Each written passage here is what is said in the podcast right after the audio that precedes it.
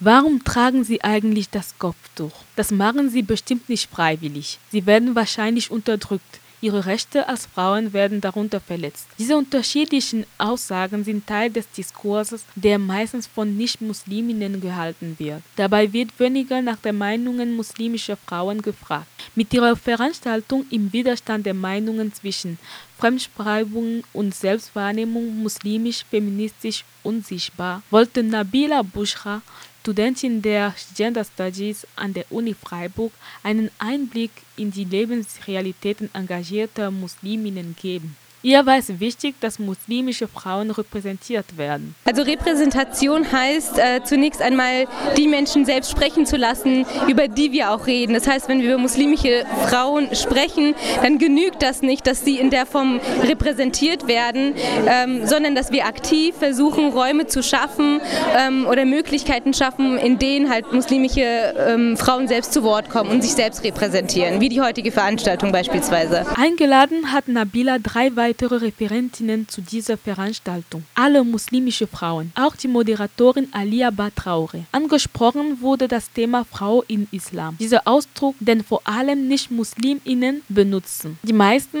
haben ein stereotypisierendes Bild von der muslimischen Frau. Amani Abu Zahra, Dozentin für Philosophie und interkulturelle Pädagogik, Kirchlich-Pädagogische Hochschule Wien-Krems und Herausgeberin von Mehr Kopf als Tuch muslimische Frauen, am Wort erklärt, dass es nicht die muslimische Frau gibt. Die muslimische Frau gibt es in dem Sinne nicht. Es gibt Frauen, äh, die sich zum Islam bekennen oder die ihre muslimische Identität ähm, ausleben, die ihr Leben prägt. Aber die Frau, die sagt, ich repräsentiere den Islam, das ist genauso irrsinnig wie, dass man sagt, es gibt die christliche Frau oder die deutsche Frau. Es ist so eine Vielzahl an unterschiedlichen Lebensrealitäten, die auch die Musliminnen kennzeichnet, dass man das gar nicht so eindimensional definieren kann. Und es ist auch gut so, dass man diese Vielfalt auch ins Blickfeld zulässt. Es gibt nicht die muslimische Frau, genauso wenig wie den einen Feminismus. Das betont Farah Bouamar, eine weitere Referentin von dieser Veranstaltung. Farah ist Mitgründerin von Die Datel Theta, ein deutsch-muslimisches Satirkanal im Netz. Sie selbst trägt das Kopftuch aus feministischen Gründen, was für viele als unmöglich erscheint.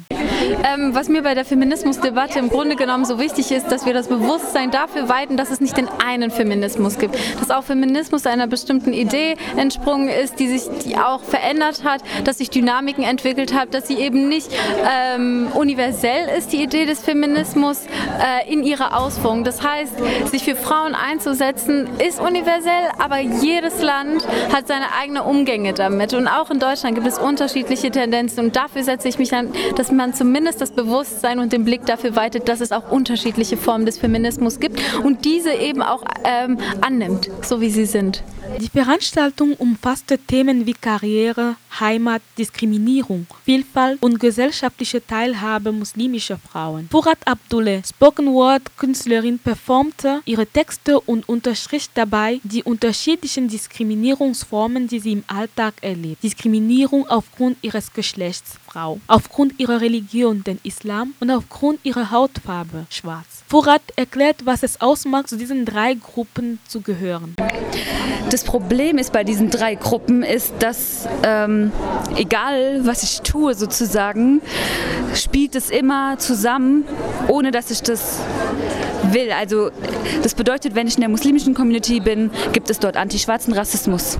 Da gibt es auch Sexismus. Und das Problem ist, dass ähm, egal wo, wohin man sich navigiert, auch in der weißen Gesellschaft oder generell in der Gesellschaft, ähm, gibt es halt diese, diese ganzen Diskriminierungsformen. Und manchmal ähm, merkt man das nicht, weil man das nicht sehen will, weil es weh tut. Und manchmal merkt man das in der Stärke alles auf einmal. Und ähm, genau, und das Problem ist, dass sie halt immer zusammen sind und immer irgendwie verschieden miteinander wirken. Zum Beispiel jetzt die Situation, die ich in, vorhin schon erklärt habe in, in der Moschee, als dann eine, ein Mann äh, vom Auto aus mir sagen wollte, was ich tragen sollte. Aber es war auch eine weiße Moschee, muss man auch dazu sagen, eine bosnische Moschee, wo die Leute ganz, also weil, wo die Leute mir nochmal was vorschreiben wollten, weil sie dachten, ich habe keine, kein Wissen oder keine Kultur. Das ist auch nochmal, ne? Da gibt es eine Idee von, wie schwarze Menschen zu sein haben. Oder auf der Straße. Leute, früher, als ich kein Kopftuch getragen habe, dachten die Leute, ich, will, ich bin nicht muslimisch. Wenn ich gesagt habe, ich bin muslimisch, waren die schockiert. Die vier Frauen sind der Meinung, dass man im Fall einer Diskriminierungsform reagieren soll, indem man beispielsweise den anderen den Spiegel vorhält. Vorrat fügt sogar ein. Oder indem ich was direkt was dagegen sage oder eine Veranstaltung organisiere, manchmal mit meinen, einen Lesekreis gründe, mit meinen Freundinnen bin. Es gibt halt, deswegen trage ich manchmal auch mein Kopftuch so, um einfach alle zu nerven.